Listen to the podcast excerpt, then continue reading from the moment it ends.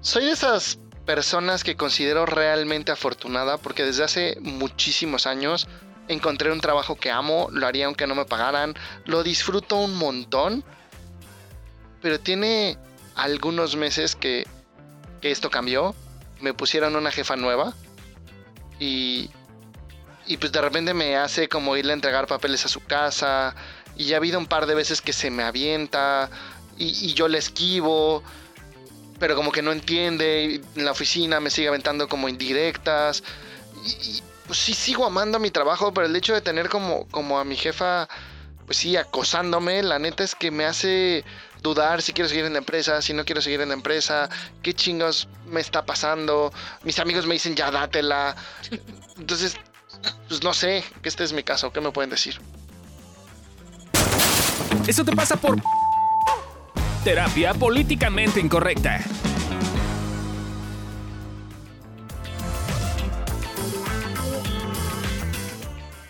Creo que es un caso más que también cruza una línea que tiene que ver con género, ¿no? O sea, yo me quedo pensando y, o sea, hubo una parte de mí que dijo, ah, es puto. o está muy fea, ¿no? O sea, como, porque, porque un hombre no querría, ¿no? Si se te la están ofreciendo. Si se te están lanzando. Eh, ajá, y entonces es como, como que, dado que fue una de mis primeras cosas que pensé, eh, dije, güey, pues, está cabrón, ¿no? O sea, creo que ese es el tema, que, que raya mucho en en las expectativas que se, se, tienen con respecto a los hombres. Y creo que está cañón, o sea, porque por lo que escucho, pues no es algo que tú quieras, ¿no? O sea, no es algo que te guste ni que te halague, es algo que de hecho vives de manera incómoda. Y, y, está cañón que cuando probablemente lo hablas, la gente te ha de decir cosas parecidas a lo que yo estaba diciendo hace un momento. Y me imagino que eso hace que te sientas todavía como, como más incómodo al respecto y como sin salida y como está cañón que eso sea un elemento que no haga o que limite tu disfrute en tu trabajo. Eh, y aparte, pues no sé qué tanto hay, es duda honesta, o sea, no sé qué tanto hay como campo de acción al respecto. Más allá de decirle, pues oye, como poner límites, pero pues no sé, o sea, dado el tema de género, no sé. ¿Ustedes qué opinan? O sea, me parece que además de o sea, sí, sí hay acciones legales que podrías. Hoy en día la mayor parte de las empresas tienen, tienen un, digamos, un área dedicada a todo el tema de acoso, ¿no? Desde que pasó lo del Me Too, ahora es, es una cosa como casi de regla general que en, en casi cualquier trabajo o en la gran mayoría de estos hay un área donde puedes hay en recursos humanos a quién dirigirte para temas de acoso laboral y sexual. El tema es que volvemos a entrar a lo del género, ¿no? Que sea un hombre acosado por una mujer, eh, habrá que ver quién está en el departamento de recursos humanos, ¿no? Y qué tan preparado y qué tan sensibilizado sensibilizada está el tema, porque si no, tristemente y probablemente recibas un comentario parecido a lo que estaba pensando Adriana o lo que te dicen tus amigos, como de mm, allá igual y nada más es buena gente, o allá igual, y, o sea, te deberías sentir halagado, o qué más da, pues si está guapa, dátela, o, o sea, en una de esas hasta te suben del puesto, ¿no? O sea, todo este tipo de cosas que, que suceden. Pero sí, sí hay acciones legales, es, es, acoso laboral y la ley del trabajo lo prevé al día de hoy, ¿no? O sea, sí, pero habrá que, tendrás, o sea, tú tendrás que sopesar qué está bien para ti, porque, porque es como cualquier tema de acoso o rayando también en, la violación, meterte al tema de una demanda, donde va a ser tu palabra contra la suya y donde vas a luchar contra el tema de género, eh, es una cosa pesada, pues, ¿no? Donde emocionalmente vas a necesitar estar bien preparado para aventarte al ruedo y, decidir si ese es el camino para ti o ponerle un alto a tu jefa, ¿no? Con, todas sus letras y me hace sentir incómodo, no me gusta la forma en la que me, en la que me tocas, en la que me pides las cosas, en la que me tratas, o cambiar de trabajo, pues, ¿no? Son, son como las acciones más, digamos, comunes que a mí se me ocurrirían. Yo, tuve un evento así en la universidad. Eh, ya saben, ¿no? Que tengo temas sexuales y... soy usuario. Soy usuario del abuso sexual infantil, entonces pues quedaron secuelas. Y cuando iba a la universidad yo todavía no recordaba que tenía abuso sexual infantil. Y de hecho había una chica que me gustaba bastante. Y un día fuimos a una fiesta y cuando voy saliendo del baño me empuja y me empieza a toquetear los genitales y a decirme al oído, vamos al oscurito, te la voy a chupar bien rico y te va a gustar. Y la neta es que yo, pues sí, me sentí abusado y me dio asquito y todo.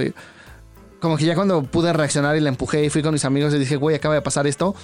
Todos me dijeron, no mames, pinche puto, güey, te lo hubieras cogido, no sé qué, te presto el cuarto, la chingada. Y yo ahí sí me encabroné, le dije, a ver, güey, hace 15 días, en otra fiesta, estaba ahí una amiga, tú estabas saliendo con un güey era tu quinta cita, ya habías cogido con él, güey, ya. Y solo porque en ese momento no querías como, como besarte y fajar más intenso y él no supo representar el límite estando pedo, se lo madrearon y lo sacaron de la fiesta. No, o sea, ese güey sí era un pinche abusador y aquí yo soy el puto que no quiere, güey, no estoy de acuerdo. Y ahí como que medio discutimos, la chingada. Pero el lado bueno es que esta chava no volvió a salir con ese güey, entonces ya se volvió su archienemigo, ¿no? Perro maldito, ¿cómo se atreve a hacerlo? Y yo el lunes llegué con mi amiga y me burlé de ella, le dije, ay, andamos calientes el sábado, ¿verdad? Y, a ver, sí me sentí abusado el sábado y sí sentía una energía pinche, pero no trascendió. Gracias a la reacción de mis amigos y gracias como, como a otras cosas, fue como, nada, ya, güey. Fue un evento, güey, estábamos chavos, güey, está peda, güey, está caliente, güey, ya, güey, ¿no? O sea, no pasa nada. Y entonces pudo seguir la amistad y fue algo que no me marcó porque no fue decodificado así, pero también estuvo pinche que la reacción de mis amigos fue un, güey, qué puto, ¿no? En vez de decirnos como, güey, pues sí, si no quieres, qué mal pedo, güey, está borracha, bueno, ya no sé qué, luego vemos, ¿no? O sea, creo que hay estos dos lados pinches en este sentido. Pero ahorita que te escucho en tu ejemplo en particular, creo que también algo importantísimo es el contexto de cómo se dio y, y o sea, en una fiesta, pedos, o sea, no hay un rango superior al tuyo en, ese sentido, ¿no? O sea, porque sí me quedo pensando en este chavo y, hay una parte de mí que, o sea, después de, juzgarlo como automáticamente porque así nos educaron, o sea, hay una parte en la que digo, güey, está bien culero porque, o sea, aunque sí hay temas legales y sí hay cosas que se pueden hacer al respecto, sí creo que está bien cañón hacerlo, ¿no? O sea, porque es como de, híjole, o sea, eh, me van a ver como, como el pendejo, como el puto. Este, en una de esas, que no, incluso hasta estoy pensando, ¿qué tal? Que hasta me lo estoy inventando. Y yo me estoy está acá alucinando que, que, mi jefa me está seduciendo. A todo el mundo recibe los papeles en lencería en su casa. Exacto, en una de esas. que hace un chingo de calor. Así trabaja ella. Y déjamelos aquí en la cama. Digo, también depende de qué tan agresiva sea ella en su forma de seducir, pero, Llegar. pero es que sí es, o sea, sí me imagino, me pongo en su lugar y digo, pues sí está cañón, o sea, como cada rato siento que tendría mucho que perder en el contexto en el que está. Y hay, otro tema que yo siempre he pensado en el acoso, ¿no? Que es como la diferencia entre el acoso y el coqueteo es si te gusta o no te gusta la persona. Eh, y, y, creo que es de repente ya da miedo coquetear, ¿no? Yo tengo un chingo de pacientes, sobre todo más chavitos, que ya les da miedo coquetear porque es como un güey pues si le coqueteo y se siente acosada, mejor ya no me le coqueteo. Y luego las chavitas es, güey, ¿por qué los güeyes no se, no se avientan? Pues porque los cancelan, güey. No, hay ahí como un dilema. Y también no sé si ya hablaste con ella claramente, le dijiste, oye, me halaga mucho, no sé si lo estoy malinterpretando y, y si lo estoy malinterpretando, una disculpa. Y si no lo estoy malinterpretando, me halaga mucho que lo hagas, pero no me interesa. Y dejarlo muy claro, porque el hecho de que se te aviente y la esquives no es claro. No, puede ser que estás nervioso, que sí quieres, pero te da nervio porque es la jefa. Entonces a lo mejor ella lo está interpretando como, ah, chiquito, lo tengo que casar más porque sí quiere, solo está haciendo el difícil. Y tú no has sido claro en poner el límite. Entonces creo que ahí de repente hay una, una cosa en los acosos que es como se presta interpretación, ¿no? Como, güey, nunca pusiste un límite claro, nunca lo hablaste, nunca hiciste nada, ¿no? Hay muchos donde sí es claro, ¿no? El límite ya fue un no y lo siguen haciendo.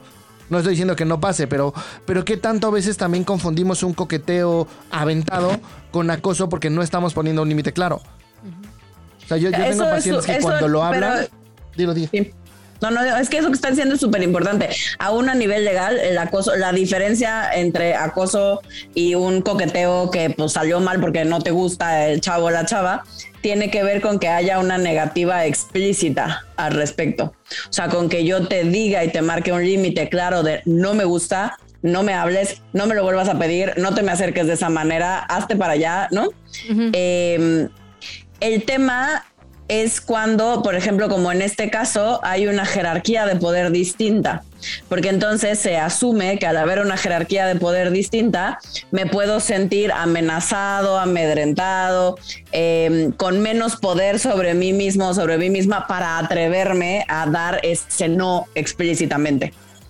Eh, lo que tendría que agarrar valor este muchacho es justo para hacer lo que estabas diciendo a mí y poderle explicar a su jefa cómo se siente y marcar un límite muy clarito para, para entonces sí, partiendo de ahí, saber si realmente la jefa lo está acosando o solo tiene una forma de llegar muy intensa y no ha entendido, eh, digamos, la forma un poco evasiva de, de, quien nos escribió. Chance necesita tu retro. Que es más común, ¿eh? Yo, yo sí, yo conozco personas que de hecho se han deshecho en disculpas de ida y de vuelta. No tengo pacientes que les digo esto y ponen el límite. Y la otra persona dice, güey, perdón, mil disculpas, neta, no entendí, no sé qué, bla, bla. Y viceversa.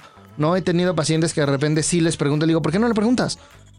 ¿Por qué no le preguntas si está siendo evasivo, si está siendo evasiva como forma de coqueteo arjonesca de dime que no? O neta no quiere. Y van lo preguntan, le dice, güey, no quiero y me siento muy incómodo. Entonces les hacen en disculpas como, güey, perdón, güey, o sea, no entendí, lo siento, ¿no? Y, se deshacen en disculpas. creo que muchas veces también hay muchos temas que de hecho son malentendidos, co-construidos por ambas partes. Entonces quizás esto le pasa porque no ha puesto el límite o no ha dicho que no claramente.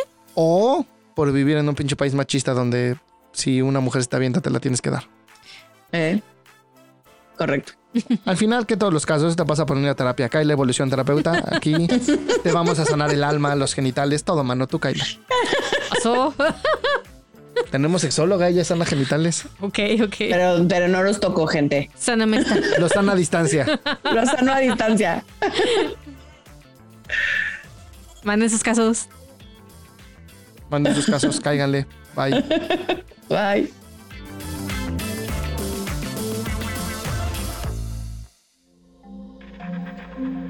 Este audio está hecho en Output Podcast.